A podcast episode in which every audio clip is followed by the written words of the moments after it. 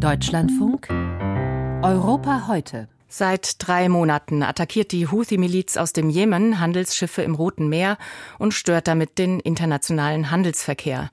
Vergangene Woche flogen die USA und Großbritannien dann erstmals Luftangriffe gegen Stellungen der Houthi. Ein Ende der Attacken auf Schiffe hat das bislang nicht gebracht. Am Montag wurde erneut ein Frachter im Roten Meer von einer Rakete getroffen. Die Sorge vor einer Eskalation des Konflikts ist groß. Der britische Premierminister Rishi Sunak bezeichnete die Luftangriffe am Montag aber als notwendige und verhältnismäßige Reaktion auf die Bedrohung britischer Schiffe. Die weltweiten Krisen veranlassen die britische Regierung dazu, ihre Verteidigungsausgaben in diesem Jahr noch einmal anzuheben. Denn auch in der militärischen Unterstützung der Ukraine gegen den russischen Angriff will Großbritannien nicht nachlassen. Ob das Geld für die verteidigungspolitischen Ambitionen reicht, berichtet uns Christoph Prössel aus London.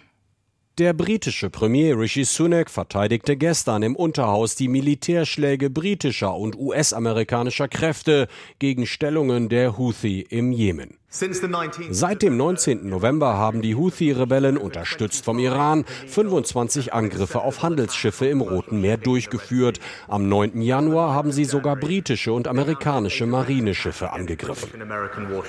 Rishi Sunak sprach von Selbstverteidigung und unterstrich die Bedeutung des freien Warenverkehrs für die Weltwirtschaft. Die britische Regierung drohte weitere Luftschläge an, wenn die Angriffe auf Schiffe im Roten Meer nicht aufhörten. Verteidigungsminister Minister Grant Shapps. If the Houthis don't stop, we have to es gehört zum Selbstverständnis der britischen Politik, international Verantwortung zu übernehmen. Am Freitag war Rishi Sunak mal wieder in die Ukraine gereist, um ein Zeichen für die Unterstützung des Landes im Krieg gegen Russland zu setzen. Wie das britische Verteidigungsministerium bekannt gab, haben die Briten seit Beginn des Krieges 60.000 ukrainische Soldaten ausgebildet. Doch diese internationale Präsenz kostet viel Geld und die nötigen Mittel aufzubringen wird zunehmend schwieriger. Der britische Verteidigungsminister Grant Shapps hielt gestern eine Grundsatzrede, in der er einen Wendepunkt für die britische Verteidigungspolitik definierte. Die Zeit des Kalten Krieges sei vorbei, die Berliner Mauer sei eine ferne Erinnerung. So we find ourselves at the dawn of this new era. The Berlin Wall, a distant memory, and we've come full circle, moving from a post-war to pre-war world. Die Welt bewege sich weg von einer Nachkriegsordnung hin zu einer Zeit, in der Kriege wieder möglich sind. Grant Shapps erwähnte Nordkorea, das iranische Atomprogramm, China und die zunehmenden Spannungen rund um Taiwan. Und er argumentierte für einen höheren Verteidigungshaushalt. Today, for the very first time, die Regierung hat erstmals über 50 Milliarden Pfund für Verteidigung ausgegeben. 2024 wollen wir die Ausgaben weiter anheben auf 2,5 Prozent der jährlichen Wirtschaftsleistung. 50 Milliarden Pfund, das sind rund 58 Milliarden Euro.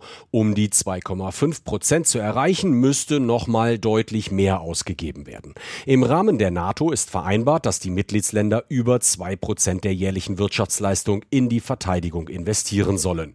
Was sehr viel Geld ist, aber für die britische Armee und die Ambitionen der Regierung immer noch nicht reicht. Ein ehemaliger hoher Regierungsberater kritisierte, dass das britische Atomraketenarsenal verrotte und dringend erneuert werden müsste. Die Kosten enorm, Details werden nicht genannt. Und trotz der hohen Ausgaben ist klar, die Handlungsfähigkeit der britischen Kräfte ist begrenzt. Die beiden Flugzeugträger sind relativ neu, doch die Briten mussten die Einsätze am Roten Meer von einem Luftwaffenstützpunkt auf Zypern ausfliegen. Lediglich ein amerikanischer Träger war im Einsatzgebiet. Im Dezember veröffentlichte eine Aufsichtsbehörde einen Bericht zur Ausrüstung der britischen Armee. Um die Waffensysteme in den nächsten zehn Jahren zu erhalten, dürften demnach etwa 25 Milliarden Euro fehlen.